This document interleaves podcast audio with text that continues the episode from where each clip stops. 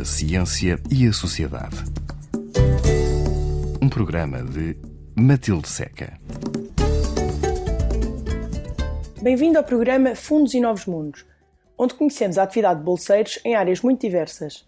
Começamos pela National Geographic Society, uma organização que tem apoiado milhares de projetos nos campos da conservação, da educação, da investigação, da escrita e da tecnologia.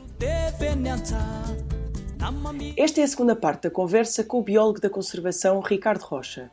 Se perdeu o episódio anterior, pode encontrar esse e todos os outros episódios da série no site da RTP Play. No primeiro episódio, Ricardo Rocha contou-nos a sua experiência na Amazónia Central, onde esteve a estudar morcegos, e falámos ainda dos efeitos da fragmentação da floresta tropical. Explicou-nos o que levou a Madagascar para estudar o papel dos morcegos no controle de pestes agrícolas, tema de que falaremos hoje. Mas esperava-se então que houvesse esta ligação entre os morcegos ajudarem de alguma maneira a que as plantações de arroz uh, tivessem livre de pragas? Um colega meu na Amazónia, uh, o Adriano Lopes Balcels, nós estávamos na Amazónia, eu estava a trabalhar num projeto na, na Catalunha, na qual estavam a avaliar a importância dos morcegos para controle de pragas agrícolas em arrozais.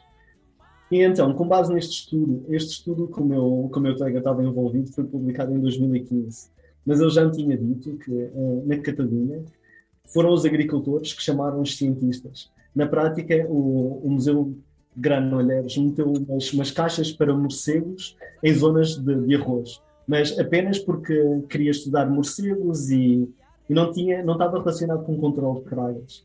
Mas depois os agricultores disseram: Olha, não sei o que é que aconteceu com essas caixas que vocês meteram aí, mas desde que meteram as caixas, nós estamos a usar menos pesticidas.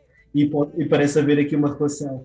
E então eles foram, uh, foram estudar esta questão e aí repararam que havia uma correlação muito grande entre a ocorrência dos morcegos e os picos de pragas, e depois usaram técnicas moleculares para mostrar que efetivamente os morcegos estavam-se a alimentar das pragas agrícolas. E pragas agrícolas, estamos a falar de que tipo de, de, de pragas? Bichinhos, insetos? Sim, insetos, são borboletas noturnas. Um, pronto, e, e se isto era verdade na Catalunha, o estudo ainda não estava publicado, mas já sabia os resultados, era muito, era, era muito provável que fosse verdade em Madagascar. E então fomos à procura e efetivamente encontramos que os morcegos alimentam-se de várias pragas agrícolas de arroz, mas não só de arroz, de citrinos, por exemplo, de cana-de-açúcar, de diferentes, diferentes culturas. Uh, e, curiosamente, e esta não sabíamos da Catalunha, mas que os morcegos também se alimentavam de vetores de doenças uh, humanas importantes, entre eles anofélis, que são os, os mosquitos que transmitem malária. Uh, então há, há, muitas razões para, para, para querermos ter os, os morcegos por perto, pode haver outras para, para não querer, para, para não tê-los muito, muito próximos. Mas uh, lá que eles devem ou aparentam desempenhar um papel importante é, é factual. Como é que se sabe, uh, como é que se estuda mesmo que há esta ligação entre os morcegos controlarem as pragas? Porque uma coisa é, é o conhecimento empírico dos agricultores, outra coisa é isso ser provado. Então, na prática, neste estudo de Madagascar, nós não sabemos. Uh, nós sabemos que eles consomem as pragas, não sabemos se eles controlam as pragas. E essa era a segunda fase do, do estudo, que era, era o que devíamos ter feito em 2020, 2021, e a pandemia trocou-nos trocou as voltas. Então, em Madagascar ainda temos uh, financiamento para fazer isso, e a ideia é que voltemos uh, no próximo ano e que tentemos olhar um pouco para isso, para dinâmicas temporais das pragas, como é que as pragas se distribuem ao longo do tempo, como é que os morcegos, ou a atividade de morcegos se distribui ao longo do tempo e como é que a dieta dos morcegos se distribui ao longo do tempo. Um, mas para dizer a verdade, a forma como mostramos um, o controle por morcegos é muito mais complexa. E isso implica ter áreas que, onde os morcegos têm acesso e áreas onde os morcegos não têm acesso. Uh, e isso nós estamos a fazer em Madagascar, era, estava, estava no plano inicial só que agora transferimos isso. isso. E esse, esse estudo, uh, eu estou associado a um estudo desses na Guiné-Bissau, mas não em Madagascar. E, e há outro estudo que é ainda mais complexo, está a ser feito agora na Catalunha, uh, e essa implica vedar umas zonas gigantes, são 20 por 20 metros, com 5 metros de altura, tudo coberto de redes, um, com vários replicados, e depois ver o que é que acontece em zonas onde os morcegos têm acesso e zonas onde os morcegos não, não têm acesso. Mas isso é extremamente complexo. Mas então esta parte, pelo menos, que é mais fácil de provar, de que sabes que se comem pragas, como é que é analisado? Através das técnicas moleculares. Na prática, podemos, agora as pessoas estão muito familiarizadas com os testes PCR para, para, para ver se, se, tem, se uma pessoa está infectada com Covid ou assim. E isso é, é, um, é um teste molecular. São usadas técnicas moleculares para oferir a existência de um vírus uh, e podemos usar técnicas parecidas para ver o que é que os animais estão a comer. Uh, e, e, foi isso que fizemos. Usamos PCR e outras técnicas moleculares para identificar exatamente o que é que os animais estão, estão a comer. Como é que a população vê os morcegos?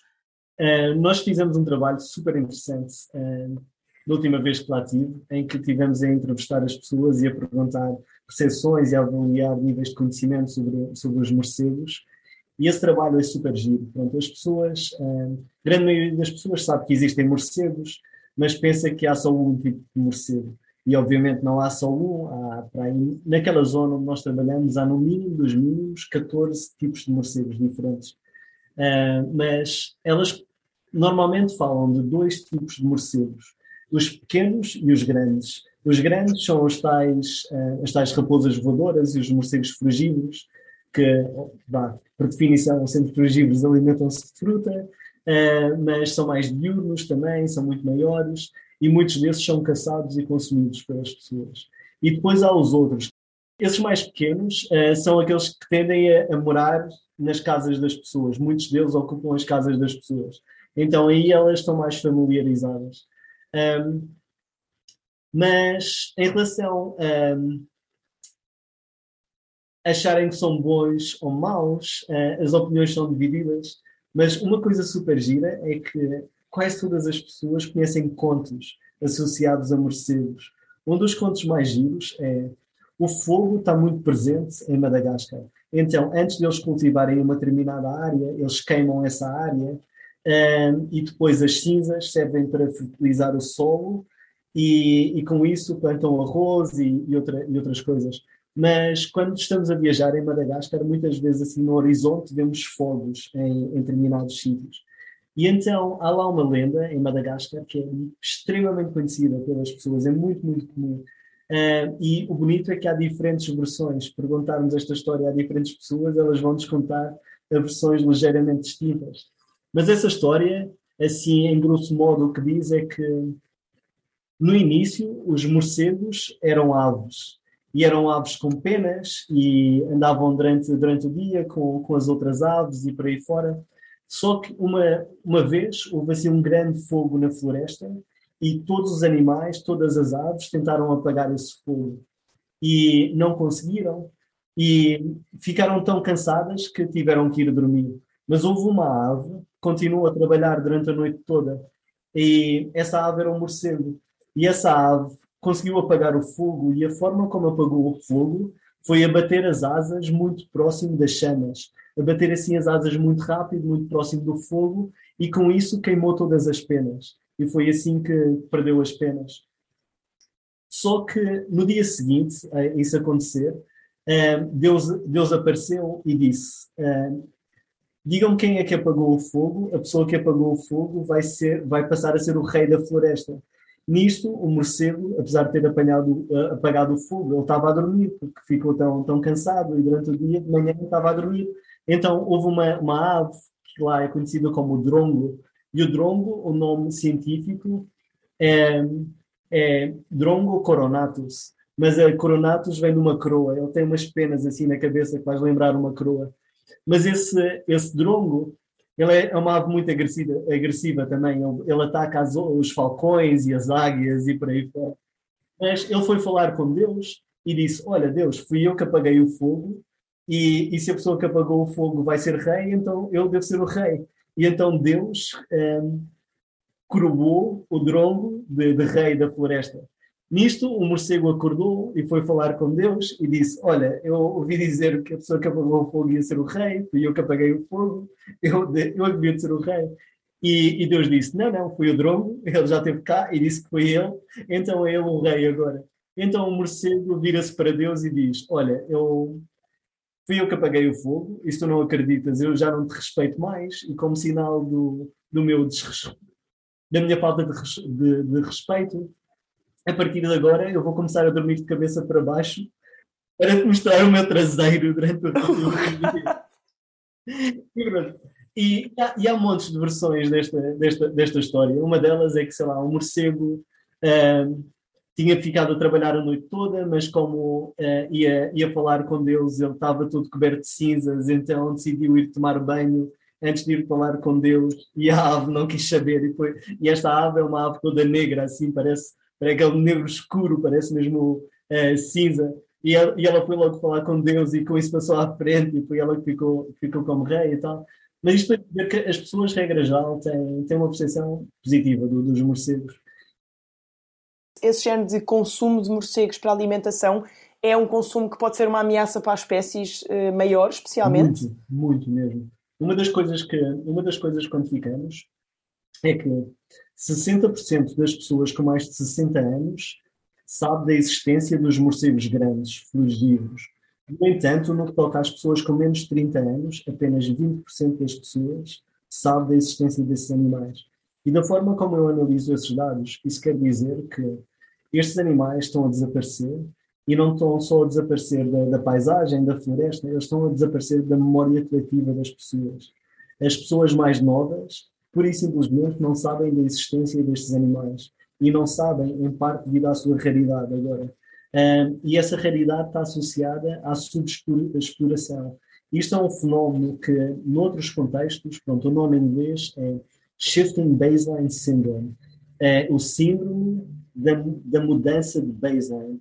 Mas isso podemos pensar um pouco, podemos pensar um pouco no, no caso do, do, do lince ou do lobo em Portugal se formos às comunidades, uh, aos nossos avós, uh, pessoas que vivessem no interior, se calhar ainda se lembravam da existência destes animais no, no interior. No entanto, nós já crescemos com esses animais uh, extremamente raros ou, ou, inexistentes na paisagem. Então, para, para muitos de nós, eles não fazem parte da, da fauna local, mas isso é apenas a nossa percepção empírica da, da, realidade e é uma noção muito humana, muito limitada no tempo, da, escala temporal. Um, e foi isso que quantificamos, é que estes animais estão, estão a desaparecer do, do conhecimento coletivo. Será que esta ideia de que Covid começou todo porque alguém resolveu comer um morcego infectado vai, ter, vai afetar uh, as comunidades que consomem efetivamente morcegos? Então, a verdade é que não, não sei. E uma das coisas que quero muito, muito fazer agora quando voltar a Madagascar, nós fizemos cerca de cento e tal questionários. E entre esses questionários nós tínhamos perguntas relativas ao consumo de morcegos e tínhamos perguntas relativas à percepção das pessoas em relação às doenças que podem ser transmitidas por morcegos.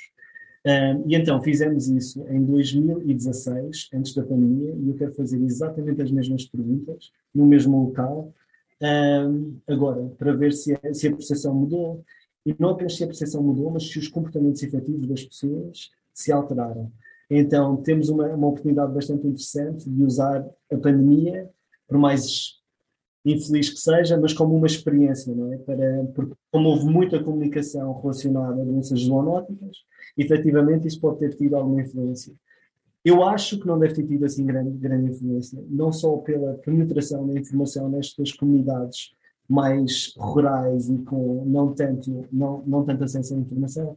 Dito isto, foi uma pandemia global e teve constantemente as notícias e eles devem. De, de, essa informação deve ter, deve ter lá chegado. Mas é uma maneira de subsistência, não é? E acima de tudo, isso é o que é mais importante. E, e, há, e há essa infeliz realidade, é que para, eles é, é, mesmo subsistência. Nós temos outro trabalho feito em Madagascar, no sul de Madagascar. Madagascar está dividido em, em três grandes áreas.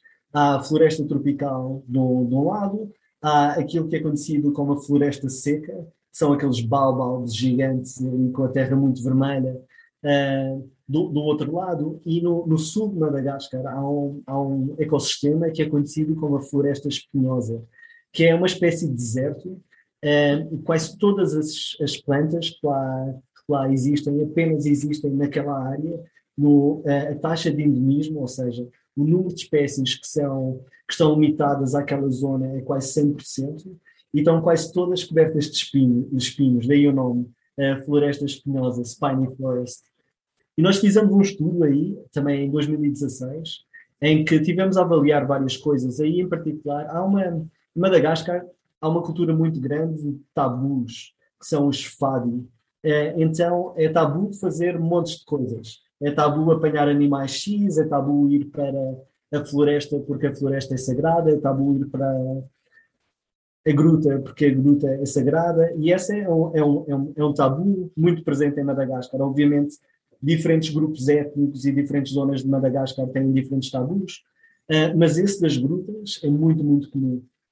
Então, nós fizemos um estudo, queríamos saber se as, esse, esses tabus ainda estavam presentes e se esses tabus estavam, de certa forma, a proteger os morcegos que vivem em grutas. Uh, e as, as pessoas, muitas vezes, as pessoas em Madagascar são sepultadas dentro de grutas. Então há um respeito muito grande que não se entra nas grutas, porque é o lugar dos antepassados. E os morcegos, eh, eles descreveram que são os guardiões dos antepassados, são os animais que estão em torno dos antepassados. E então nós queríamos, nós queríamos estudar isso e tivemos a fazer inquéritos nessa zona de Madagascar, que é no sul, que é uma, é uma zona muito, muito seca. E então, uma vez estava a falar com, com, uma senhora, uh, e, eu, e, uma das perguntas é: uh, Você gosta de morcegos? E, regra geral, as pessoas diziam que não. E essa senhora disse sim. Uh, e ela não só disse sim, ela disse sim, nós adoramos os morcegos. E eu perguntei, obviamente, eu não, eu não, eu não falo língua local, tive, que falar com os meus colegas a perguntar, uh, a pedir para que perguntassem mais informação à senhora.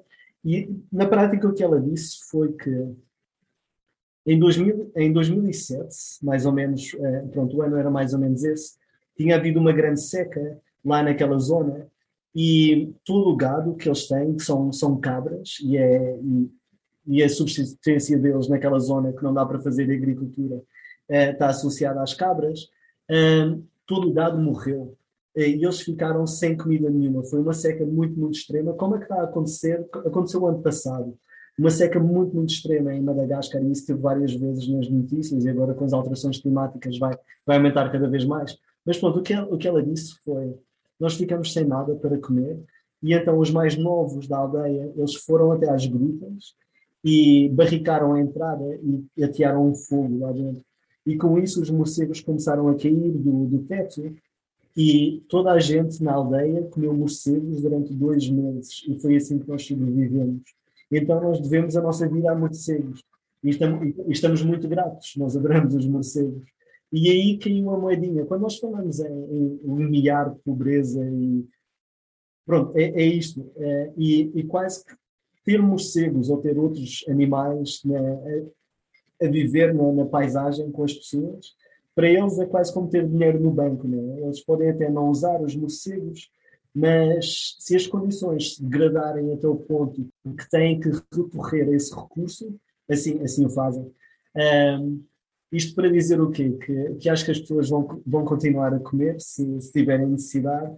Eu acho que uma das tristes consequências da pandemia pode, pode ter sido que em muitos sítios o consumo de animais eh, selvagens aumentou, e isso é fácil de pensar. Madagascar é um bom exemplo que tem depende muito do turismo, mas teve fechado ao turismo durante mais de um ano. Então há comunidades inteiras que dependem do, do dinheiro dos guias turísticos, das entradas dos parques, das dormidas e por aí fora. E de repente não, não tinham esse dinheiro a entrar e tinham que se, que se manter. Uh, e e, esse, e, essas pessoas podem ou não ter, ter se virado para, para a fauna selvagem. Então repetimos esta entrevista daqui a quando acabar essa, esta, esta nova fase de entrevistas. E não podemos acabar esta entrevista, já não temos muito tempo, mas gostava muito de perceber só a ligação com o projeto na Madeira e especialmente se calhar focarmos no que é que foi diferente. Então, aqui na, aqui na Madeira, sim, aqui na Madeira isto é, isto é muito distinto. eu pensava que ia ser tão fácil apanhar morcegos aqui na Madeira como era noutros sítios, e não é. Aqui é extremamente difícil. Foram, foram muitas noites aí. Pronto, é uma ilha subtropical, mas a Madeira tem, bah, tem, tem muita montanha, não é? Então nós, nós estávamos lá em zonas mais montanhosas uh, e descobrimos uns quantos sítios engraçados para apanhar morcegos, mas, mas passou-se muito frio aqui nas montanhas a tentar apanhar morcegos e a taxa de captura era, era muito mais baixa. Um, então, aqui nas zonas agrícolas é muito mais difícil de apanhar morcegos do que na Amazónia, por exemplo, mas não, não tem comparação, muito, muito mais difícil. Mais difícil do que em Madagascar também. Uh, o que funcionou muito bem foi bioacústica. Então, com os novos detectores de bioacústica, nós conseguimos cobrir a ilha toda. Uh, já tínhamos feito esse trabalho em 2016 voltamos a fazer em 2015, eh, em 2021, eh, e aí agora nós temos uma ideia muito precisa da distribuição dos morcegos por todos os diferentes habitats da Ilha da Madeira. Conseguimos capturar cerca de cento e tal indivíduos, mais, um, um pouquinho mais, e com isso uh, conseguimos uh, recolher amostras de dieta e essas amostras já foram para o laboratório e em breve vamos saber o que é que que as diferentes espécies de morcegos cá na Madeira se alimentam. E já esperam que, que haja algum tipo também de pragas que são controladas por, por morcegos? Sim. Ou ainda não se pode tirar nenhuma conclusão? Isso esperamos, esperamos sim. Uh, no entanto, essa ainda não consigo responder. As análises, tanto, as análises moleculares já estão feitas, agora nós temos que fazer corresponder o que saiu do laboratório, as espécies uh, que estejam no terreno. E esse trabalho ainda, ainda, está, ainda está para ser feito. Uh, pronto, esse vai ser uma tese de mestrado que ficará disponível em breve. Uma das coisas. Onde? Para quem quiser acompanhar isto daqui a uns tempos, já que não saberá hoje a resposta. Sim, esta, esta tese de mestrado é com a Faculdade de Ciências da Universidade do Porto, mas é associada ao CIBIL também. Mas daqui, daqui a uns meses já, já devemos saber. Que vamos saber daqui a umas semanas, mas a tese vai estar pronta daqui a uns meses. Um, uma das coisas super giras que, descobrimos um, é que saiu um estudo para, há alguns anos atrás a sugerir que os morcegos estavam extintos numa ilha próxima da Madeira, lá no, na ilha do Porto Santo, uh, e a verdade é que, que, não estão. Nós batemos a ilha toda com esses tais, um, com esses tais detectores de bioacústica, conseguimos identificar essa, que é o morcego da Madeira, uma espécie que só existe na Madeira, Canárias e talvez no, nos Açores e talvez porque não se sabe muito bem qual é que é, qual é, que é o morcego que lá anda, além do morcego dos Açores, que é um morcego super giro, diga-se passagem, porque uma pessoa, uma pessoa não está habituada a ver morcegos durante o dia e nos Açores eles voam durante o dia, não, há, não têm predadores, então andam lá assim meio sem vergonha. Uh, mas voltando, voltando ao que eu estava a dizer, uh, descobrimos que os morcegos não estão extintos no Porto Santo, não só através de dados de bioacústica, mas conseguimos capturar vários indivíduos, entre eles capturamos fêmeas lactantes, então elas estão a alimentar crias, então há uma população reprodutora lá. E isso são, são excelentes notícias, porque o Porto Santo tem quase três vezes a idade da Madeira. Então a probabilidade é que os morcegos chegaram lá antes de terem chegado à Madeira. então esse, esse foi um resultado interessante do trabalho, do trabalho feito cá. E agora vamos continuar a fazer imensas coisas engraçadas. Houve uns incêndios muito grandes cá na Madeira em 2016 e nós temos dados de 2016 dos morcegos e temos dados de agora, então vamos conseguir avaliar a forma como os, morce os morcegos, as comunidades de morcegos foram afetadas por, este, por estes grandes incêndios que, que ocorreram. Um, estamos a olhar para questões de alterações climáticas também, agora temos os dados um, dos morcegos pela ilha toda, conseguimos ver de que forma é que o que se pensa que vai ser o clima daqui a 50 anos vai afetar a distribuição dos morcegos. Um, e pronto, é, é isso. Estamos aqui a fazer várias coisas diferentes com os cá na ilha. Mas uma das coisas mais giras deste projeto é que nós tínhamos 200 e tal pontos aleatórios distribuídos pela ilha.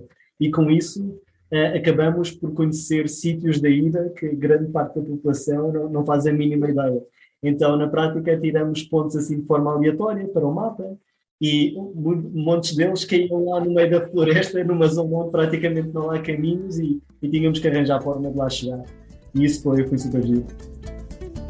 Ricardo Rocha, muito obrigada por esta conversa em que falámos uh, da sua experiência como biólogo da conservação, o estudo de morcegos, falámos de Madagascar, de qual é que era a ligação de morcegos com o controle de pragas agrícolas e fica, para quem apanhou o episódio a meio, fica o desafio para irem ouvir o resto do episódio na RTP Play, que fica disponível a partir de hoje.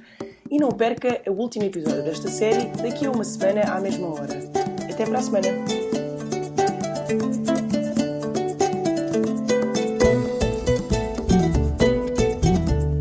Fundos e novos mundos. Projetos para a ciência e a sociedade um programa de Matilde Seca.